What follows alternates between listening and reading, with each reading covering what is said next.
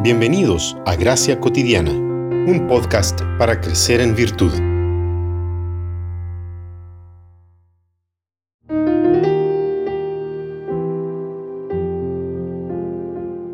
Porque en Él fueron creadas todas las cosas, las que hay en los cielos y las que hay en la tierra, visibles e invisibles, sean tronos, sean dominios, sean principados, sean potestades todo fue creado por medio de Él y para Él, y Él es antes de todas las cosas, y todas las cosas en Él subsisten. Colosenses 1, 16 y 17. El artículo 13 de la Confesión belga dice, Creemos que ese buen Dios, después que hubo creado todas las cosas, no las ha abandonado, ni las ha entregado al acaso o al azar, sino que las dirige y gobierna según su santa voluntad, de tal manera que nada acontece en este mundo sin su ordenación. Con todo eso, sin embargo, Dios no es el autor ni tiene la culpa del pecado que sucede, porque su poder y bondad son tan grandes e incomprensibles que Él muy bien y con justicia dispone y ejecuta su obra incluso cuando los demonios y los inicuos obren injustamente.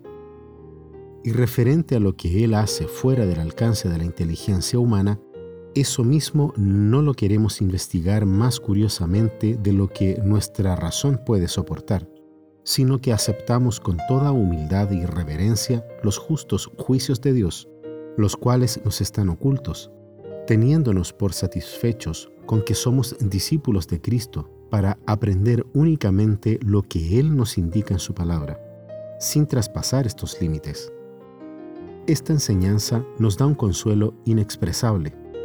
Cuando por ella aprendemos que nada nos puede acontecer por casualidad, sino por disposición de nuestro misericordioso Padre Celestial que vela por nosotros con cuidado paternal, sujetando a todas las criaturas bajo su dominio, de tal manera que ni un solo cabello de nuestra cabeza, pues están todos contados, ni un solo pajarillo puede caer sobre la tierra sin la voluntad de nuestro Padre, de lo cual nos fiamos, sabiendo que Él reprime a los demonios y a todos nuestros enemigos, los cuales no nos pueden perjudicar sin su permiso y voluntad.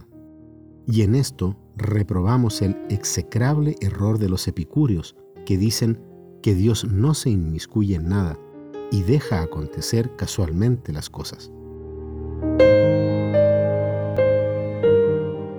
En casa hemos inculcado a nuestros hijos la rutina de dar gracias en cada comida. Con ello les enseñamos que el Señor cuida de nosotros, de nuestra casa y de las personas que amamos. Agradecemos por lo que tenemos, por lo que somos, por el cuidado y la providencia divina. Pero, ¿qué significa eso de providencia? Etimológicamente la palabra proviene del latín y significa la disposición previa de los medios necesarios para lograr un fin. Pero este significado no considera el uso que la teología le da. El cuidado activo de Dios para con toda la creación, cuidando, supervisando, controlando y guiando todo en la dirección que Él ha establecido para ella. Es fácil percibir esto cuando ocurren cosas buenas, pero Dios está providencialmente al control de todo, incluso de la maldad humana. Como dice William Plummer, sin Dios, átomos y planetas, ángeles y diablos, santos y pecadores no podrían hacer nada. ¿Cómo podríamos mantenernos firmes en la fe, confiando en el cuidado del Señor frente a una tragedia, o a una pérdida, o a una injusticia, si Él no controlara todas las cosas? La única forma posible es tener la certeza de que nada toma por sorpresa a Dios. Aún más, como dice su palabra, todas las cosas cooperan para el bien de aquellos que aman a Dios, para los que han sido llamados según su propósito.